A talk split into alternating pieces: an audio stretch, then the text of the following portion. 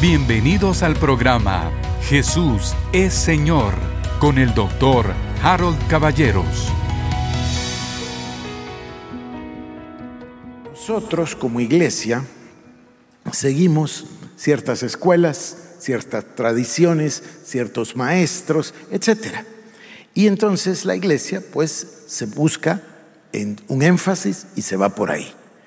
Pero hemos puesto muy poca atención a este tema tan trascendental de la revelación de la palabra de Dios, lo que llamamos comúnmente la revelación paulina.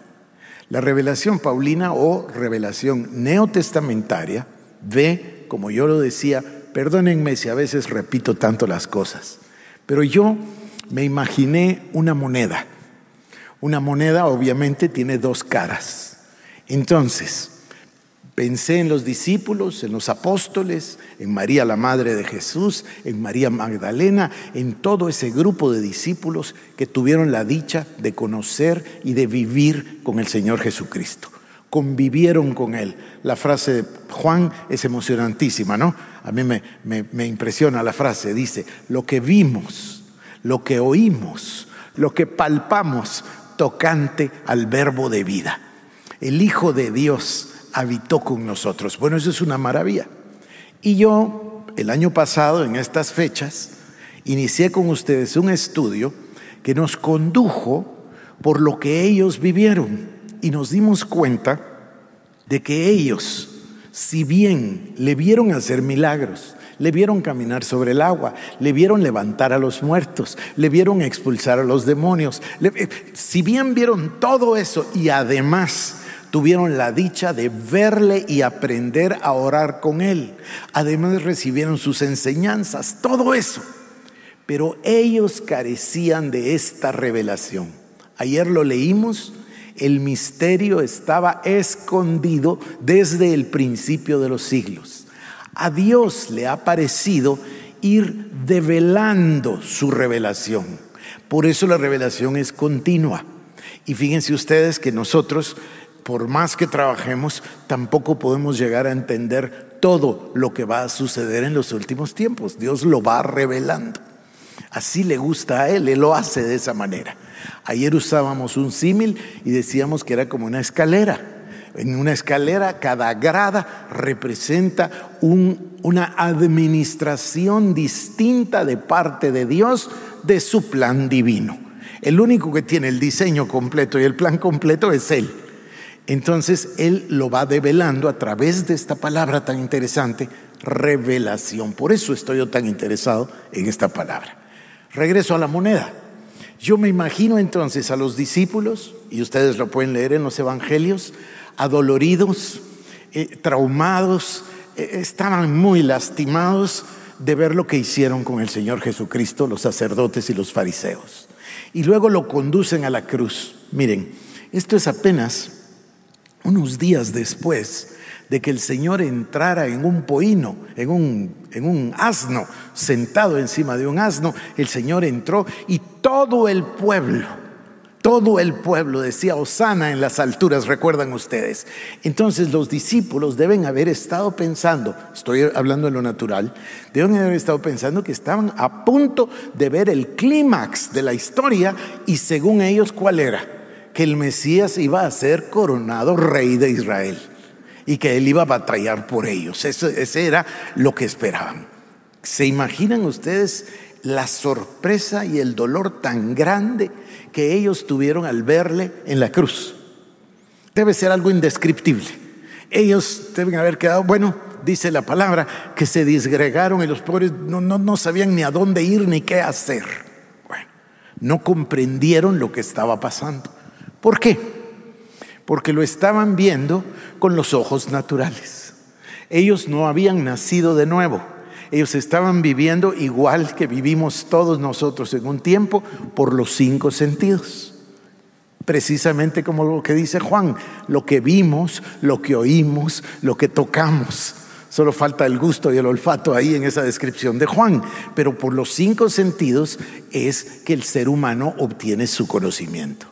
Ahora, ese conocimiento que el ser humano obtiene por esa vía es absolutamente limitado.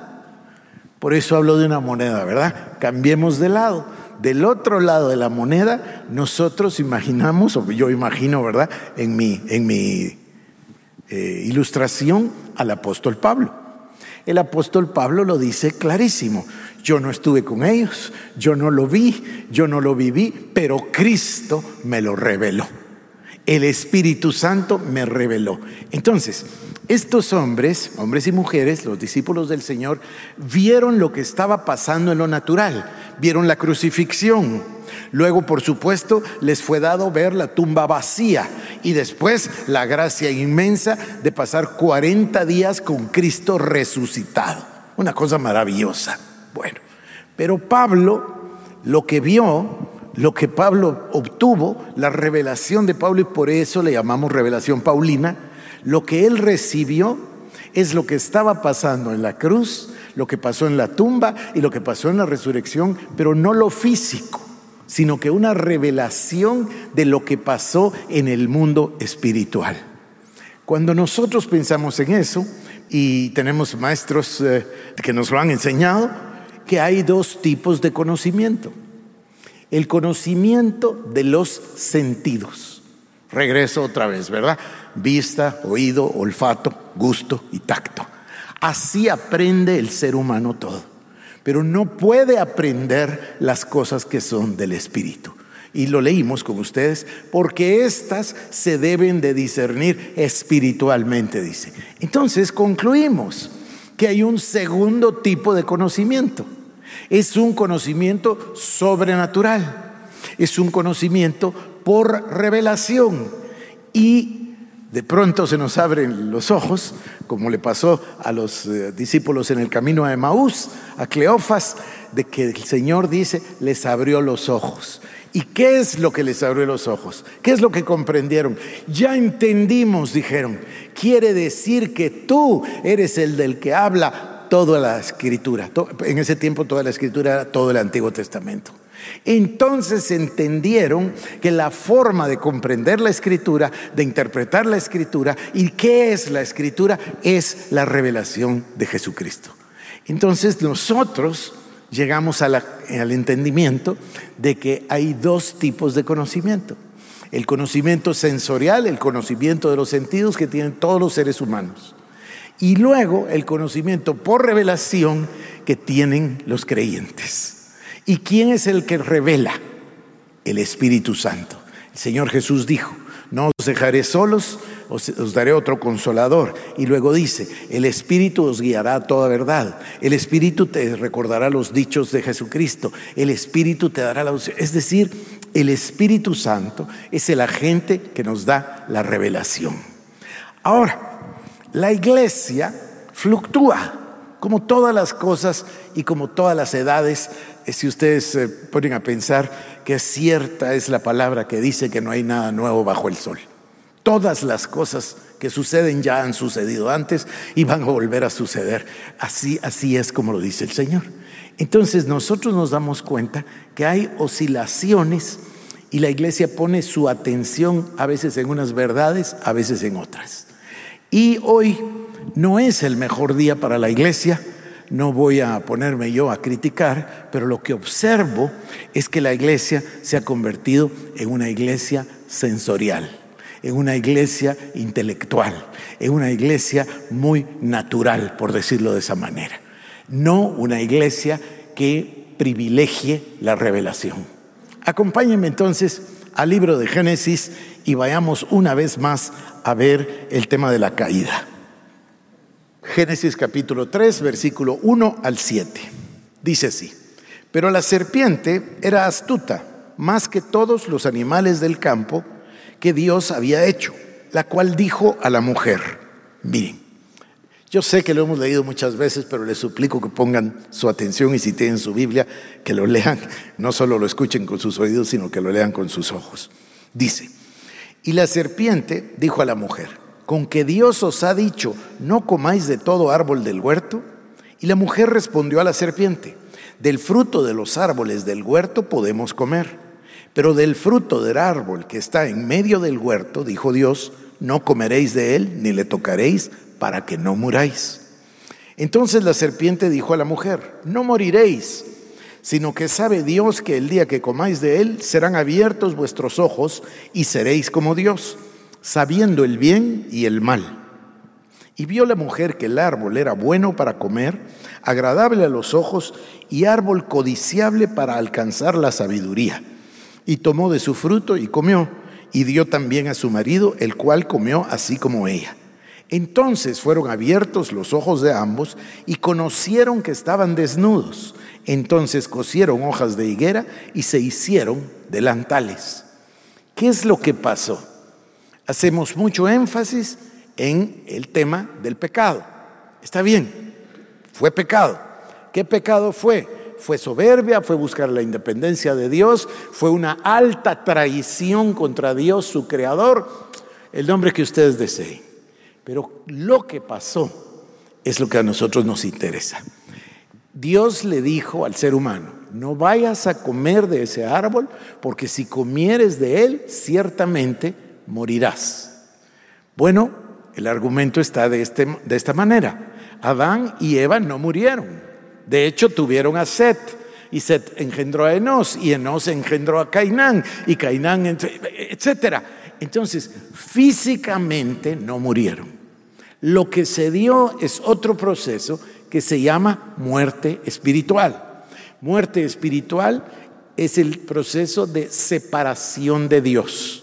Si lo dejamos ahí, lo vamos a dejar muy corto. Pasó mucho más que eso. Es cierto, hubo una separación total de Dios porque el pecado cerró la puerta y puso una muralla impenetrable para el hombre el hombre ya no tendría acceso a Dios. Pero sucedió una segunda cosa que es verdaderamente importante. Lo leemos en el libro de Romanos y dice así, cuando el pecado entró en Adán, por el pecado de uno entró el pecado en todos. Bien decía Levítico, que la vida está en la sangre. Entonces, a través de la sangre, genealógicamente, el hombre nace en pecado. No necesito repetirles el Salmo 53 ni el Salmo 58, ya lo leímos. Entonces, cada uno de nosotros nace con una naturaleza pecadora. Pero este énfasis que voy a hacer y que suena tan fuerte no se hace suficientemente. Pasó otra cosa. No solo se dio la muerte espiritual, no solamente Adán y Eva abdicaron sus derechos y se los entregaron a Satanás sino que en ese momento adquirieron la naturaleza de Satanás. Esto es muy fuerte, pero el Señor Jesucristo lo dice una y otra vez, vosotros sois de vuestro padre el diablo, así dice o no. ¿Y qué dice Pablo? Como nosotros éramos hijos de ira, dice. Así, entonces, se obtuvo una naturaleza que tiene un nombre. El nombre es muerte espiritual.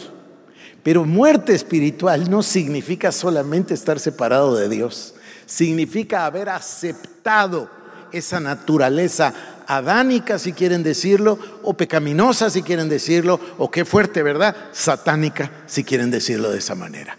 El ser humano se echó encima esa naturaleza. Esa naturaleza la describe en el libro de Romanos el apóstol Pablo y por eso llega a decir, ¿qué, hago con este cuerpo de muerte? Porque lo que quiero hacer no hago y lo que no quiero, eso precisamente hago. Porque esta ley del pecado está en mis miembros. ¿Recuerdan ustedes? Bueno, el ser humano, y a mí me gusta mucho la descripción de Juan Calvino, el ser humano entonces está en un estado de depravación total. Y por eso, si ustedes estudian la historia universal, si ustedes estudian la historia desde los primeros em, imperios, van a ver que todo se repite. Y el hombre vuelve a fallar y, y, los seres humanos vuelven a la esclavitud, la esclavitud de la pobreza, la esclavitud de la guerra, la esclavitud del dolor, la esclavitud de la envidia, todo se vuelve a repetir porque está en la naturaleza del hombre.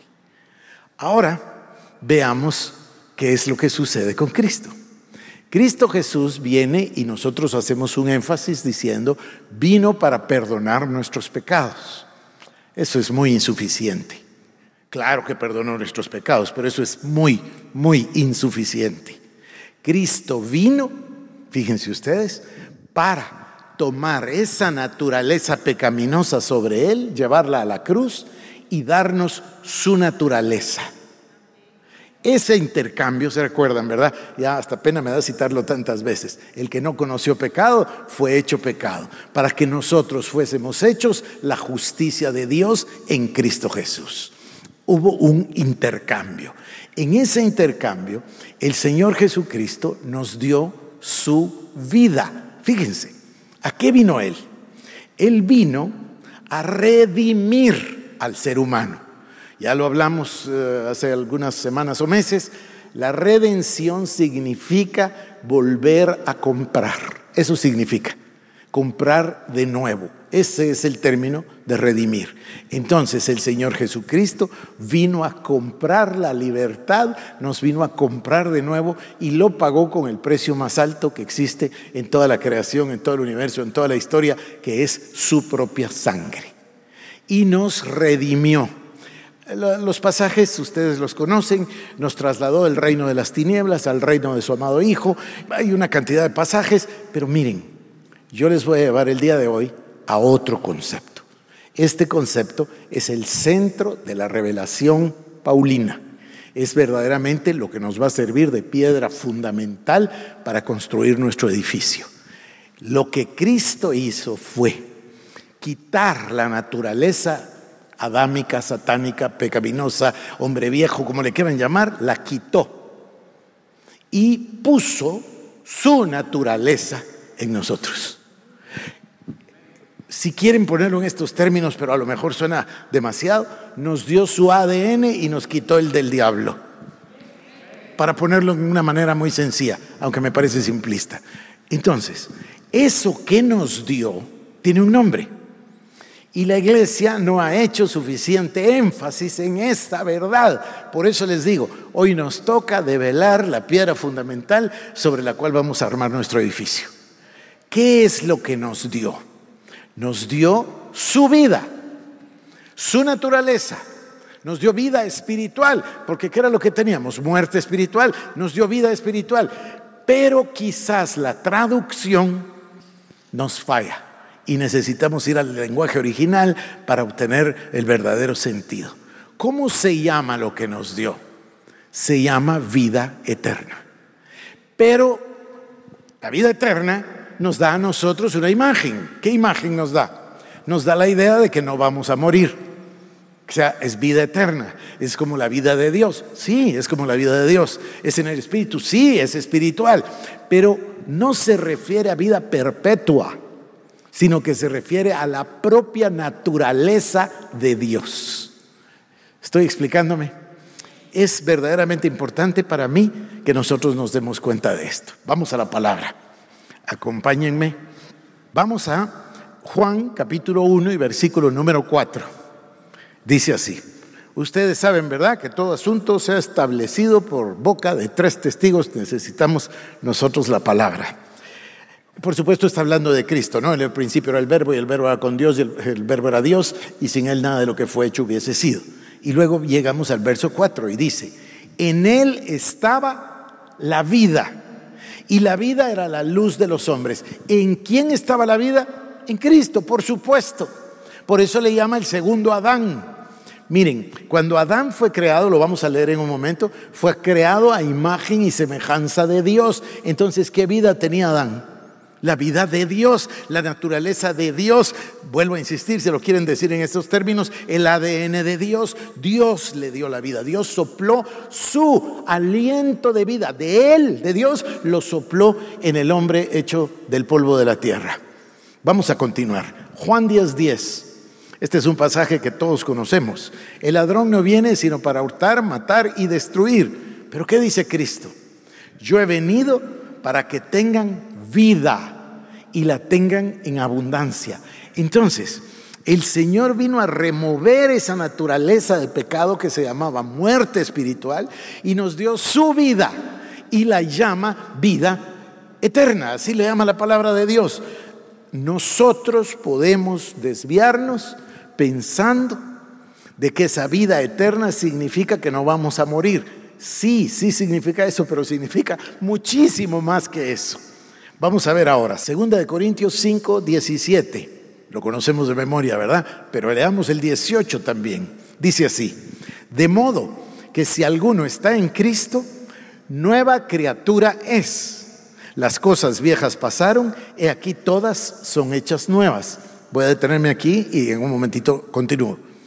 De manera que si alguno está en Cristo, es una nueva creación, una nueva criatura, es algo diferente, algo nuevo. Vino algo sobre nosotros que nos transformó. ¿Qué es? La vida de Dios, la vida de Cristo, esa vida en abundancia. En Él estaba la vida y la vida era la luz de los hombres. Eso vino sobre nosotros. De manera que si alguno está en Cristo, es una nueva, fíjense, con solo que cambie yo una palabrita, es una nueva creación. Obviamente una nueva criatura es sinónimo, ¿no? Es una nueva criatura, es nueva, no es la misma. Estaba yo rememorando este testimonio extraordinario del hermano T.L. Osborne, cómo llegó en África, en Uganda, y cómo las personas vivían en un vecindario muy pobre, y conocían a una mujer que había ejercido o ejercitado eh, la prostitución por muchos años. La mujer había caído enferma, estaba enferma con un cáncer tremendo, aparte tenía un sentimiento muy doloroso de culpa, de condenación, no tenía quien la ayudara y como pudieron le hicieron una especie de camilla para poderla llevar a la cruzada. El hermano T.L. Osborne decía de esta manera, recuerdo perfectamente el día y recuerdo el mensaje que prediqué. Y prediqué acerca de la nueva vida que Cristo Jesús trae para cada uno de nosotros. Y luego, por supuesto, ya se imaginarán ustedes, el testimonio termina con que la mujer camina, toma fuerzas, logra caminar y sube a la plataforma a dar el testimonio de que ella sintió que esa nueva vida venía y le entraba por todo el cuerpo y por supuesto la sanó del cáncer. Esto es así, pero tenemos necesidad en la iglesia de predicarlo y de demostrarlo con la palabra de Dios, porque el cambio, a ver, voy a usar una palabra muy guatemalteca, la salvación no es un chapuz. No, no, no, la salvación es un reemplazo total, es un cambio completo estábamos muertos espiritualmente y nos dio de su propia vida. Y no es solo eso, a eso vino para darnos vida y vida en abundancia. Es, es maravilloso. Esto fue el programa Jesús es Señor con el doctor Harold Caballeros. Si quieres más información, búscanos en nuestras redes sociales como Iglesia El Shaddai Guatemala